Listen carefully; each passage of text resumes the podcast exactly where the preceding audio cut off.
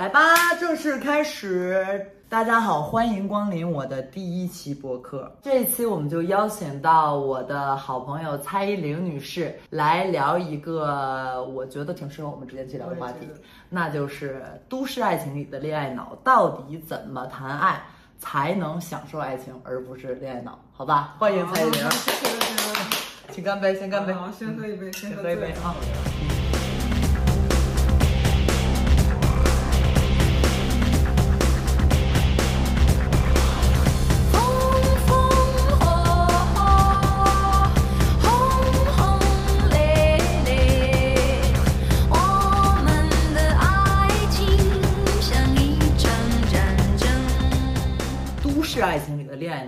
一直被大家探讨，其实挺多播客已经聊过了。是的，那来吧，咱们先聊聊吧。我们第一次谈恋爱的时候都是什么时候？我真正觉得自己谈恋爱的话是高一，初恋吗？对，我觉得那是我第一次认识到爱，就是第一次认识到爱这回事，怎么样是被爱，怎么样是爱别人的。我刚才为什么沉默？是因为你高一居然有，这难道真的是直女和拉拉的区别吗？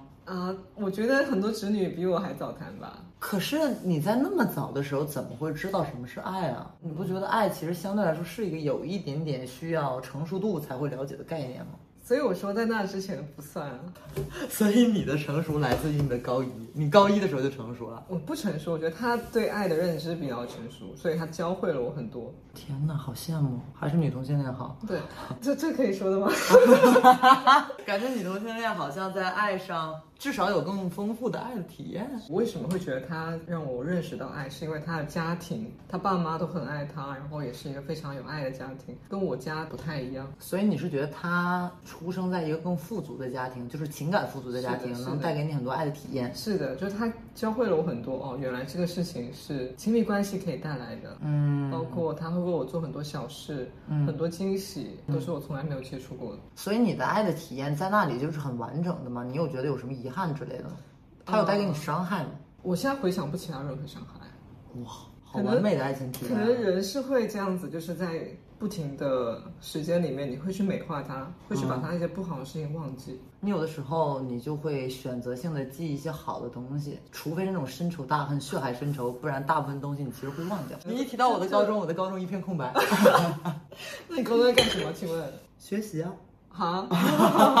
一点都没有搞吗？一点没有，我也没有在学习。我的青春期是一个很别扭的人，好像没跟你讲过这个事儿。但你也知道，我青春期过得并不顺利，所以我青春期还挺自卑的。我觉得人在那种非常扭曲、别扭和自卑的情况下，很难真正的谈恋爱。就我不像别的女孩一样有自信，我不是老转校嘛，然后很多同学老是笑话我说我是农村人，就是因为我是小城市转到大城市这种，我一直是有一种应激的状态，所以我很难跟人建立，都别说亲密关系，那个时候不懂亲密关系，就是我都不知道怎么去好好的跟一个男生表达好感，那个时候我就很别扭的点就在于。我每次想吸引一个男的注意的时候，我就会大吵大闹，或者是跟别的男的就是扭打到是真正的扭打，就披头散发，很疯。对，别人会觉得我是疯婆子，但我会觉得我就这样，我是赢得了你的注意力。一旦对方要是真的觉得你是疯婆子，你就会觉得你为什么这么觉得我？但其实你明明做出了很疯狂的举动。我只能说，没有人了解真实的疯狂的我。我之前不是跟你聊过，我说我觉得我的初恋是一个暗恋吗？对啊，就高中。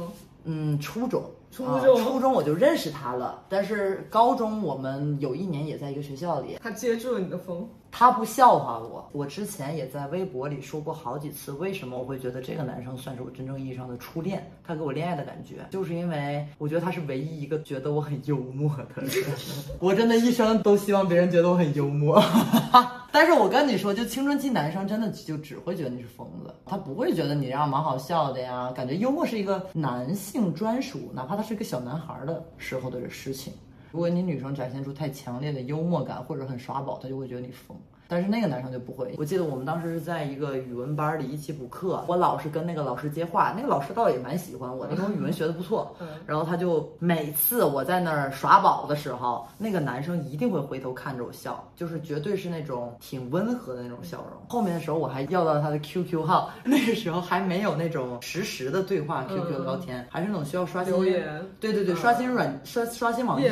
对对对。然后我就拿我爸的手机跟他聊天，我觉得他跟我聊，反正至少我也没有觉得他对我很冷漠。但后面的时候，这个真的就是非信息时代才会有的遗憾。就当时我记得我跟他说一个什么事儿。后面我就没有刷到他留言，我以为他不想理我了。隔了两个多礼拜，我再刷那个页面，我发现他当时给我回的，我没刷出来。就是你不知道到底是因为什么，其实就是那些手机的问题。对对对对对，你就没有刷出来。然后你小的时候，你会把这个事情放的无比大。就比如说有的时候，你像什么留言机啊，或者这种乱七八糟，你就会觉得它是命运的安排。当时就给自己加了很多戏，就觉得 啊，命运让我们没有办法展现真正的爱情。但其实人家可能人家。爱情好像还没开始，他结婚了没有？我不知道，我也没有微信。但确实啊，就是你之前不是说爱情这个东西好像是两个人发生，但我觉得我的爱情就是一个人发生的。但我觉得他也还挺美丽的。有一些人的爱情就可能就跟陌生人打一个照面，他觉得他跟他产生了爱情。这个东西本身就是一个很个人的事情，每个人的定义肯定是不一样。是。我明白，我要的爱会把我宠坏。那我们说一下，就我们第一次成熟的爱吧。你觉得你第一次爱就是一个很成熟的爱，对吧？我觉得那一次对于我来说就是一次很成熟的爱，因为我除了他以外，我跟他谈了三年嘛，下一个就是谈五年的了。你们好喜欢爱情长跑啊！当时觉得一旦认定了这个人，就会走一辈子。三年那个我也以为会一辈子。哦，但还出了些意外。哎，那你觉得你现在还这样吗？现在肯定不是这样啊，所以不是异性恋和同性恋。我觉得现代爱情有点变质，是的。就当你完全失去了校园恋爱之后，很多事情会改变。你跟一个人认识，可能就没有那么纯粹。嗯，想跟他接触也没那么纯粹。我觉得其实还是因为校园恋情给你留下的印象还蛮不错的，但主要是因为我的校园恋情给我留下真的没啥，除了那段暗恋，就是除了那段暗恋以外，没有任何好。好的校园爱情的回忆，所以我就很难真的对校园恋爱有很多好的评价。而且我真的觉得青春期的时候啊，可能你会遇到很单纯的东西，然后很单纯的人，是的。但他单纯的好是单纯的好，但单纯的恶也是完全不加修饰的恶。所以一旦他想在任何情况下霸凌你。觉得就是它发生的会非常的残忍和直白，所以我第一次成熟的爱来自于成年人，就是我刚去北京的时候，其实是我上一段恋情，好可怜啊！上一段恋情已经发生在四五年以前了，正经意义的初恋其实是大学谈的男朋友，但是当时谈的真的是没滋没味儿的，不知道谈什么，真的不知道谈什么，就觉得我那个时候人人都在谈恋爱，我必须得谈，然后谈的时候人人都在看电影，我也得看，人人都在吃饭，我也得吃，人人都在过情人节，我也得过，谈了六七个月之后。也没什么话聊，分了俩人也不是很伤心，我就估计就各自过了一场就算了。搭伙过日子都不是搭伙，就觉得是搭伙体验青春爱情。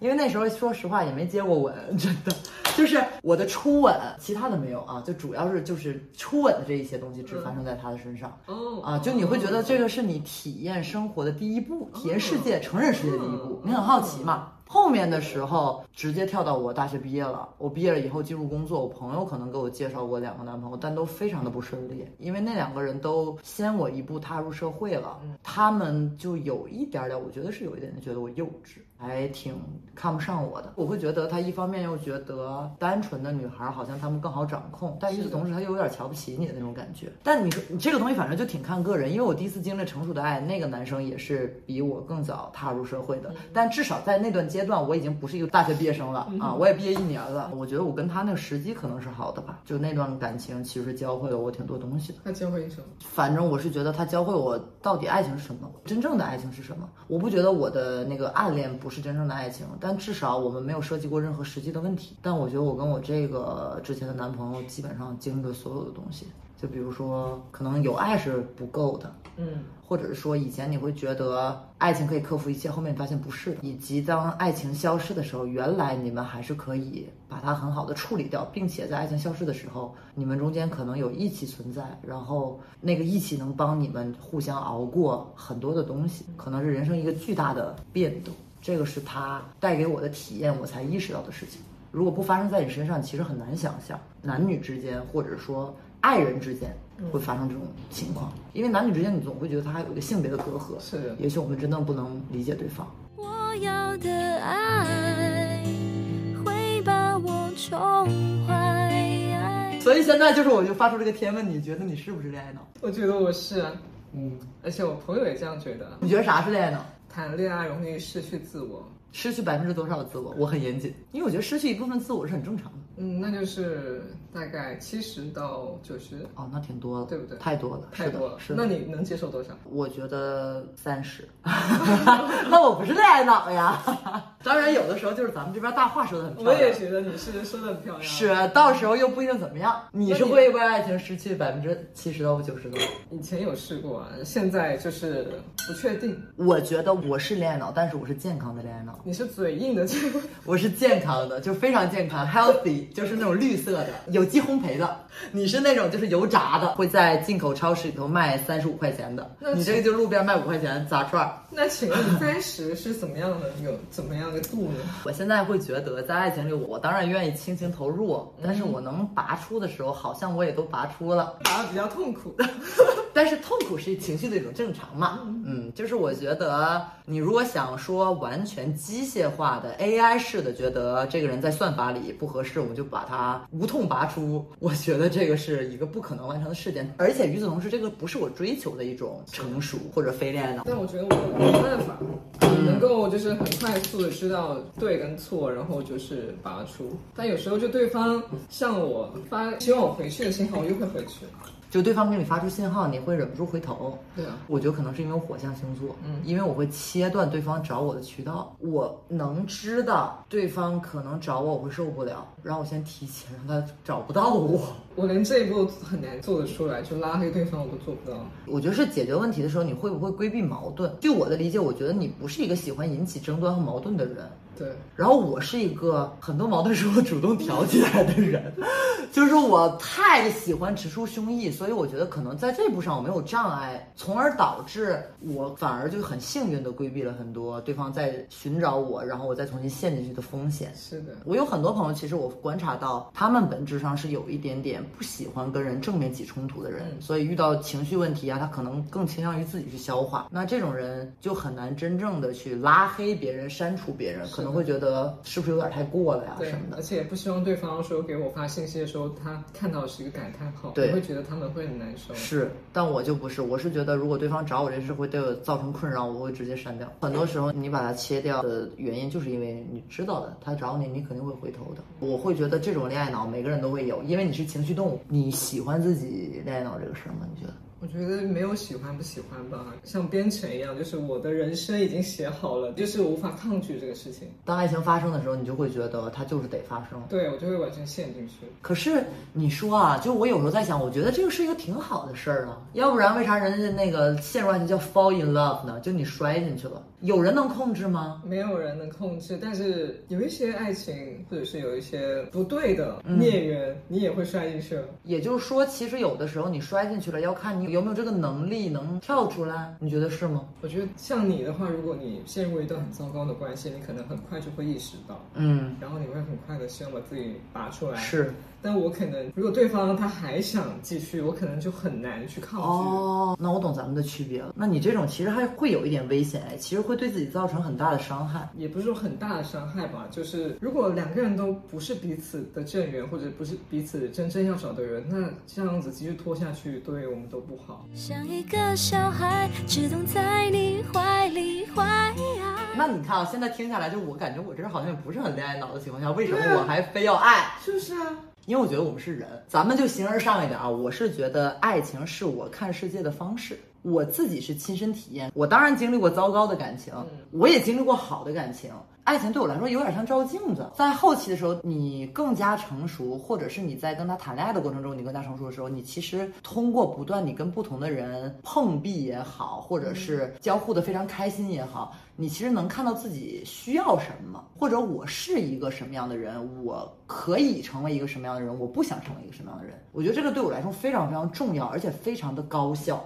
我跟朋友在一起的时候，有的时候兴许真的不一定意识得到，因为你看。朋友没有排他性嘛？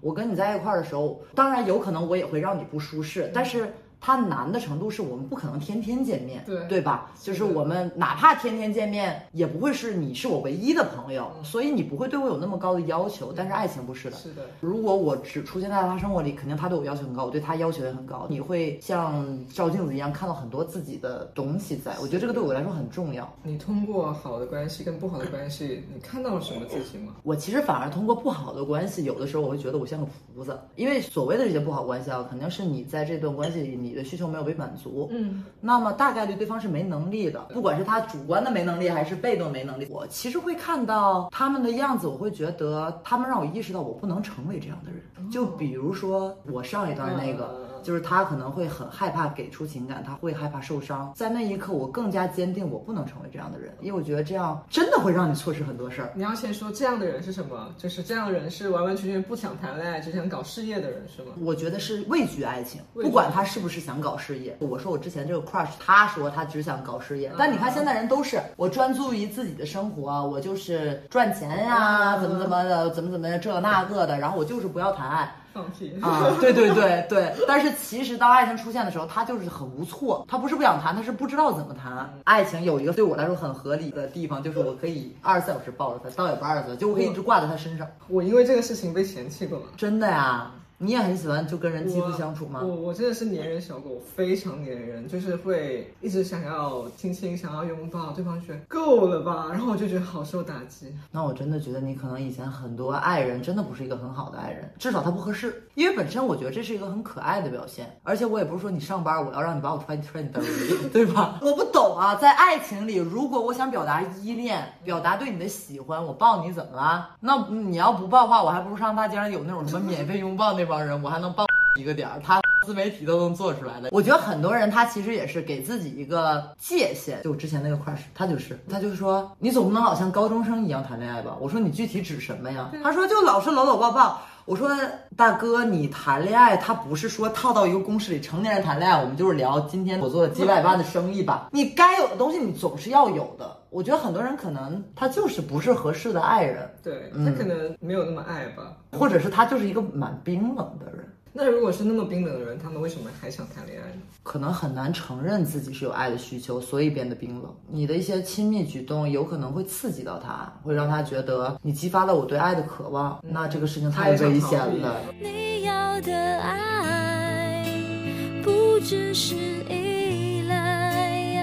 既然你这么恋爱脑，你说一个就是你觉得爱情对你来说跟其他的关系都无法比拟的一种体验。这个发生的很少数，就是一起躺在床上的时候，我经常会梦醒，嗯，然后梦醒的时候，如果我能摸到他，我就会很安心的继续睡觉。我其实挺能理解的，嗯，我经常会半夜醒来。那如果你旁边躺的是你朋友，你会安心吗？如果我旁边躺的是我朋友，我一般中间都会放抱枕。确实，因为感觉爱情就是给你正当的去身体接触这种渠道，所以你会觉得他的安全是加倍的。而且如果对方他就是知道你在摸他，他也许会转过来抱你，或者也许会牵一下我。然后我就会更加的安心，因为我刚才在问你的时候，我就在想，那我的是什么？我其实没太想出来。我觉得有很多很美妙的，但是我不知道要选择哪个来说。我只能拿我最近的 crush 来说。后面的时候，我们在分开之前，有在深刻的去聊为什么我们会意料之外的喜欢上对方。我跟他说，我喜欢上他就是他总是抱着我睡觉。但是确实在这个之前很长一段时间，就我跟很多人，我觉得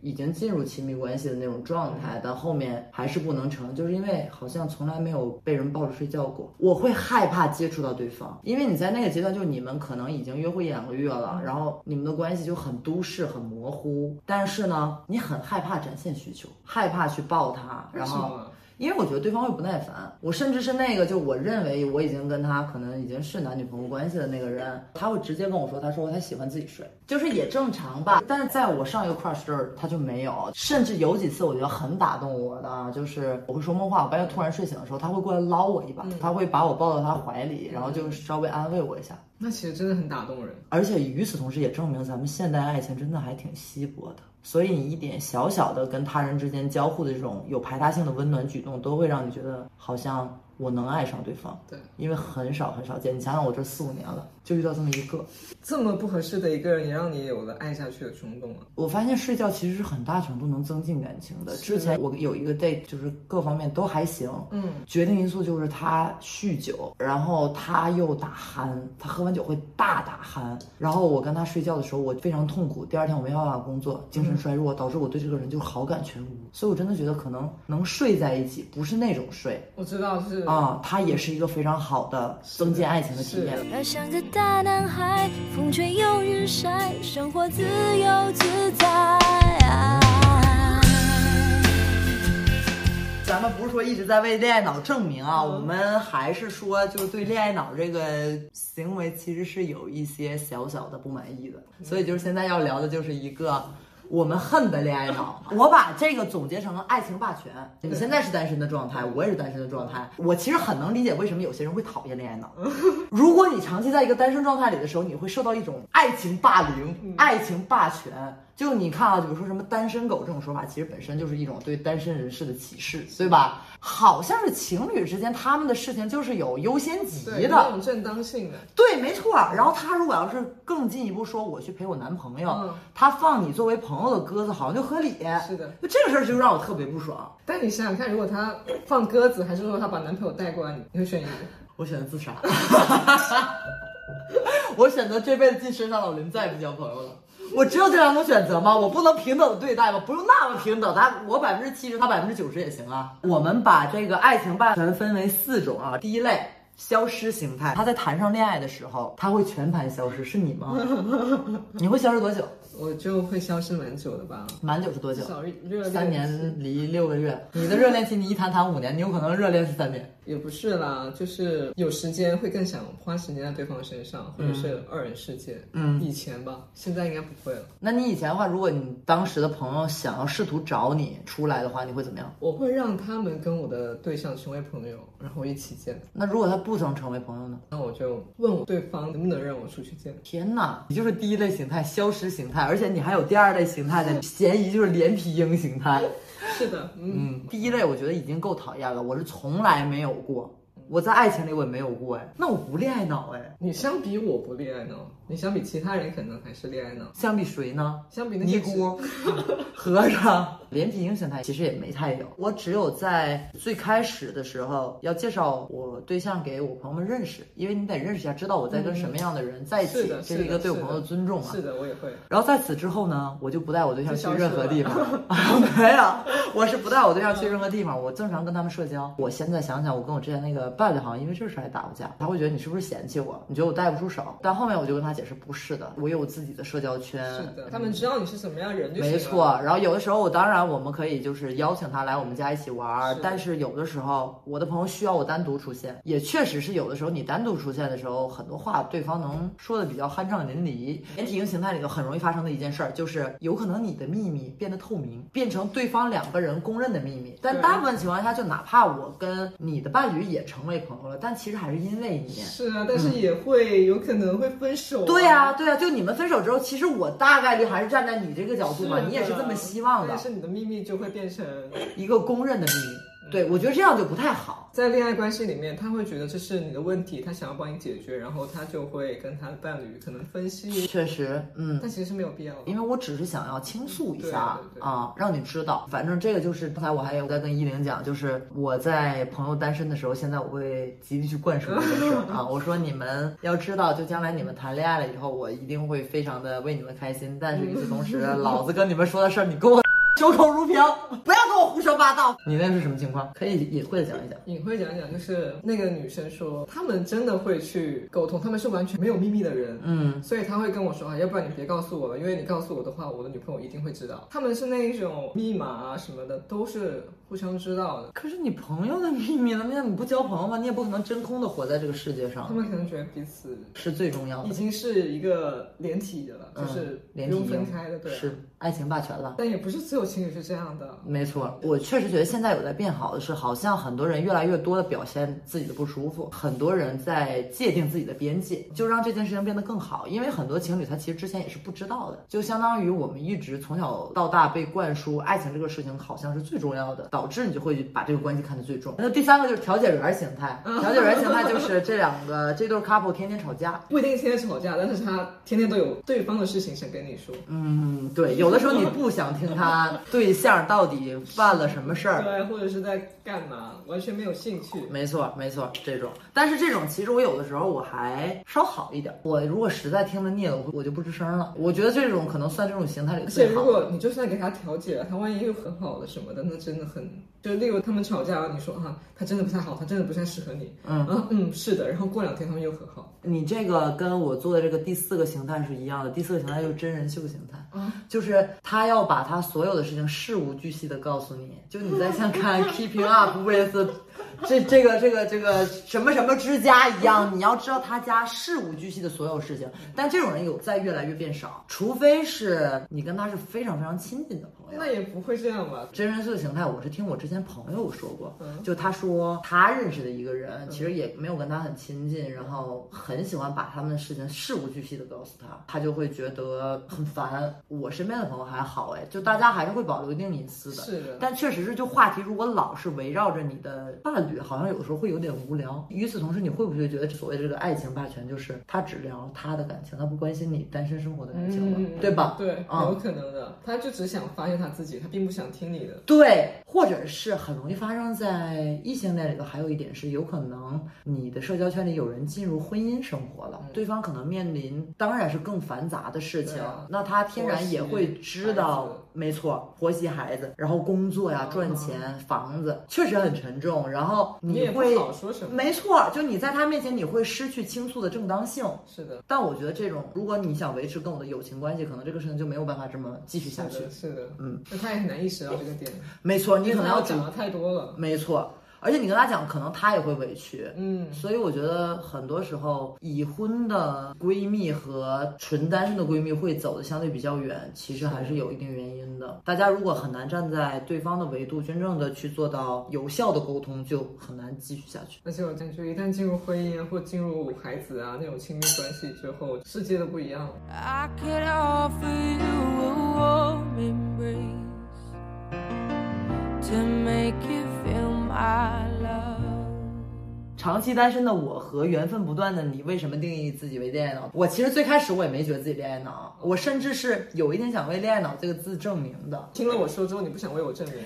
呃，我觉得你是真的有点恋爱脑，但我也没觉得有什么问题。就是我是觉得每一个人在恋爱里，他都有自己的值，酒醉的值。像我是三瓶儿，我才会醉，哦，我才会陷入一个可能真的是我自己都无力回天的爱情里。但也许有一些人，他天生就是酒量不够好，他就是半瓶的量，那他也没办法那。还好了，我我是半瓶，还好，嗯，是的。是一杯。说到这儿，我们都是一些对于恋爱脑的，好像有一些负面的评价。但其实说到这里，我真正想说的，其实反而是我不喜欢“恋爱脑”这个词，不管是它用来形容我的朋友，形容我自己个人。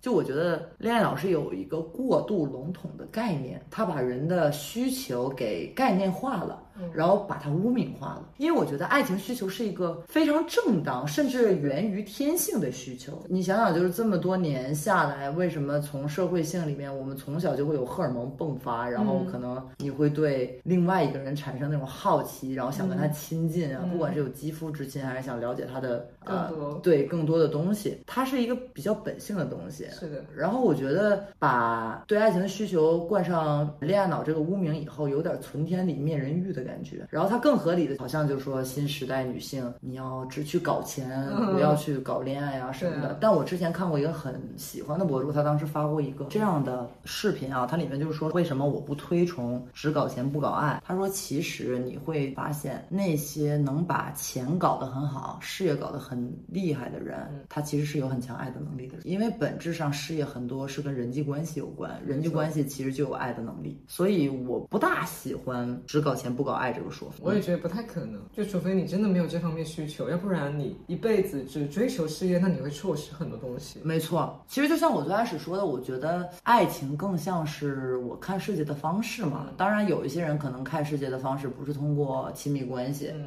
可能通过别的，嗯，但我觉得大家都可以就是关起门来问问自己是不是真的不需要这个东西，或者说你只是在这个阶段不需要，将来还需要。我跟 A 和 B 都一起读过一本书，就是《爱的艺术》那本书。《爱的艺术》这本书里讲的就是你在爱情里你的自我是什么样的，然后你的自我能到一个什么样的界限才能让你产生爱的能力。然后另外一个人就是 B。他就是一个逃避爱情的人，但你会发现他挺脆弱的。他说，其实很多时候都觉得非常的寂寞，但一想到爱情，只会想到爱情里带来的麻烦和挫折，那就是逃避这件事情。对，但他也逃避了爱，是没错，逃避了爱里面正向的东西。我当时有问他，我说，你有没有想过，你将来如果真的遇到一个很喜欢的人，你想留住他，但你发现你根本没有能力去带给他那种好的正向的爱。你会怎么办？因为我们老说啊，就缘分到了就是了，缘分到了就是了。其实有时候不是的，嗯，你要抓住机会才是。是，而且缘分到了，有可能你没有能力去把这份缘分转化为你自己的命运，或者是属于你的东西。然后我就问他，你有没有想过？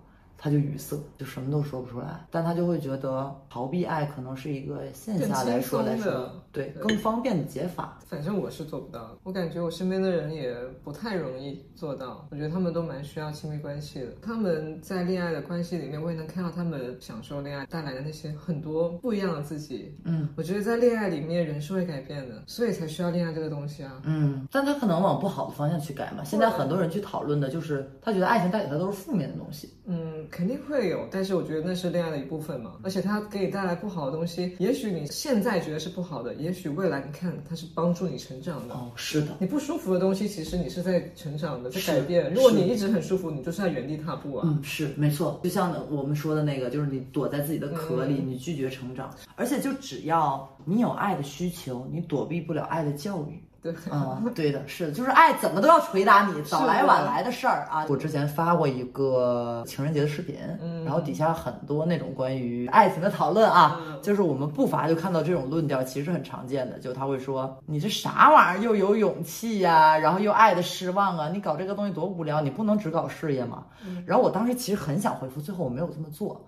就是我当时很想回复的评论是：首先一，我是个搞自媒体的，体验生活乃至体验爱情，其实就是我事业的一部分。所以我发出这个东西，其实就是我在搞事业啊。但我这么说出来，可能大家会觉得你这个自媒体，你肯定有独特性啊，所以我没这么发。但原因就是。你看我从这个中间获得的成长，我分享给很多人，很多人都在那条视频底下得到了共鸣，说明很多人在爱里都得到了成长和反省。那么我们每一个人的个体经验可能是不一样的，然后我们带来的反省也不一样，是的，获得成长自然也不一样。但是多多少少我们都会带来这样的改变。而且还有一点就是，他们可能很多人是没有办法带着一种主体的观念去爱的，就是很难说我用我的眼睛去感受爱。你有没有看过那个我可能不会爱？哦，我看过啊。然后中间不是陈又青不是说说我要用自己的钱买自己的包，然后装自己的故事。嗯，其实我觉得你用主体性去爱，就是一个很有女性力量的事儿。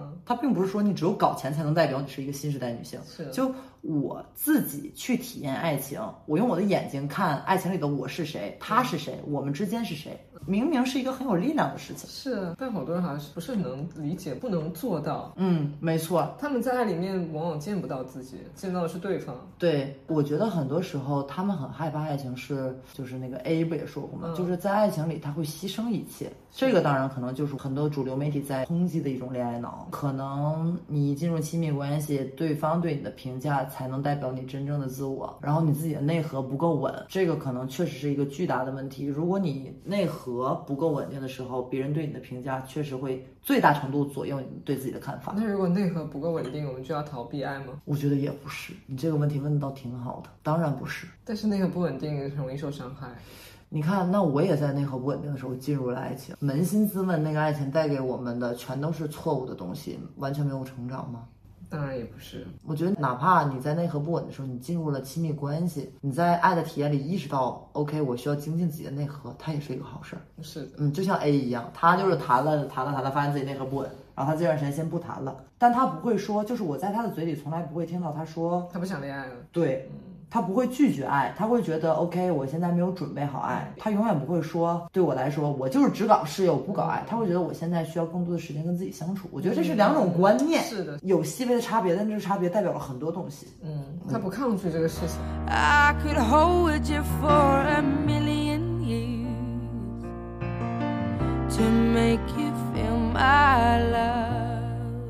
最后就是想跟大家聊的，就是爱能带给人的完整性。其实我知道这个话听起来有点危险，很多人就会觉得没有另外一个人，我也是个完整的自己。当然，当然。但我会觉得爱是能完整我自我的体验，就我的体验感会有 bonus，然后加成的那种感觉，这个很重要。是的。然后我会觉得，在我的人生体验里，如果缺少了爱情这一部分，我还是觉得有遗憾的。我可以接受，因为人生就是接受遗憾的过程，你不可能十全十美。但我想要这个东西，我是觉得大家容易这样想，觉得有真爱，觉得有唯一一个人的存在啊。我觉得那那是有点。不太对的，但是你所说的那个我是完全认可的。我明白了，所以就很多人，我觉得他可能会否认爱情，或者是比较偏激的去想只搞钱。他是不是会觉得只有一个人才是对的？你看没看过《美食祈祷和爱》？就是茱莉亚·罗伯茨演的。他当时在结尾的时候就说啊，他说如果你能把每一段经历遇到的每一个人都当成你人生中的导师，你能真正诚实的面对自己，那没有人能阻止你更加接近真理。当时他说那话的时候，我真的挺。感动的，因为他这个电影整个的过程就是他在一段亲密关系里，然后他已经结了婚，但他觉得他在那段关系里不是他想要的状态。嗯。他离了婚，很快又遇到了另外一个人，很相爱，但他就会觉得他在那个阶段他根本就没有准备好爱，然后他需要三年的时间去到处旅游，找到一个稳定的自我内核。这个时候他遇到了一个人，那个人想跟他有更加亲密的关系，然后他就觉得很崩溃，他就觉得我不能这样子，我好不容易找到了我生活中的个人的平衡，这个平衡是坚不可摧的，因为它来源于自我。是的。你这个时候出现，你又破坏了我的平衡。嗯，然后他又拒绝了这个人，然后找到对他很有帮助的那个在巴厘岛的那个导师，他就跟他说：“我拒绝了他。”然后那个导师就说：“为什么呢？”他说：“我花了这么久的时间才找到自己的平衡，我害怕失去他。”然后那个导师当时说一句话，就是真的是就是让我非常非常感动。他说：“有的时候为爱情失去平衡，正是生活在平衡中的一部分。”就可能我们的人生就像跷跷板一样。你不可能永远保持一个波澜不惊、静止的状态，但有的时候你可能忽高忽低，但这个忽高忽低过程可能就是你人生平衡的一部分。就是爱为什么带来完整性或者不可或缺的一部分？包括你刚才说，你刚才说什么来着？很多人以为真正的爱是对对对对对对，是就是我们可能没有一段爱情的出现是唯一的，是，但是每一段爱情又都是唯一的。是的，这就是我觉得健康的恋爱脑，有机恋爱脑，好吧，竟有机恋爱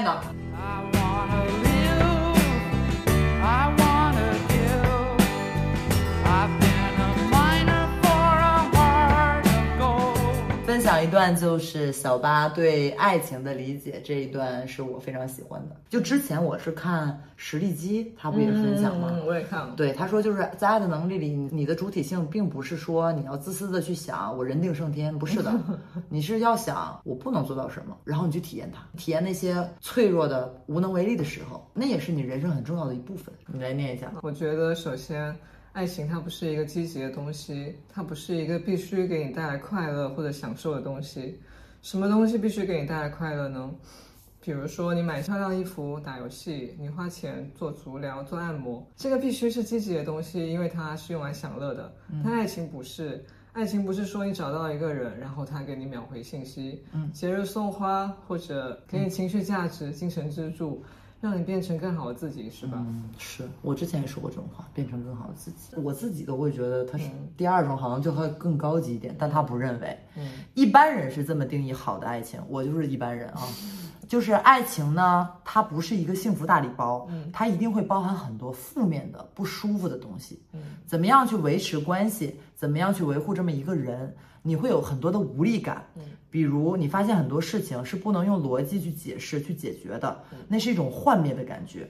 还有就是你不得不让一个人去侵袭你原本被保护的很好的一个自我的领地，这个是现代人最怕的，所以大家会拒绝进入爱情。是的，比如你面对一个你不知道怎么去追求，不断去影响你的观念，去动摇你的经验，你的这种恐慌感，的确不是一些很愉快的感受。他已经喝多了啊，我接着念完。但是我内心觉得这是爱情它本来的样子。如果他向你努力工作，然后下班奖励自己一个足疗，你付出多少钱就能得到多少钱的服务。你想要多大力度、多高水温就能立刻满足你的需求的话，那这个东西就是消费了。爱情恰恰就是你没有办法通过计算或者努力去掌控你得到多少回报。因为它就不是一种回报，不是你设法找到一个人去爱自己，它是一种体验，就跟盲盒足疗一样。我很喜欢它这个比喻，你不能通过你的金钱或者资源控制它的时间、质量、温度或者力度，嗯，你只能脱了鞋，然后进到房间里，进到水里去感受。我觉得它是很珍贵的，在一个什么都能买到的这么一个世界里，你得到大部分东西都是用来满足自我、填补自我的。但是爱情里的人一定会放下一部分自我。嗯，我觉得放下自我，感受另外一个人，一个活生生的人，就是感受世界的第一步。我觉得他这个说真的很好。你要放掉自己的一部分，你放掉对自己世界的一些预设，你经验带来的理解，感受这个人带给你的冲击。原来有一个人，他的精神领地是这样的，对，让我很不舒服。但我爱他，我愿意去感受他。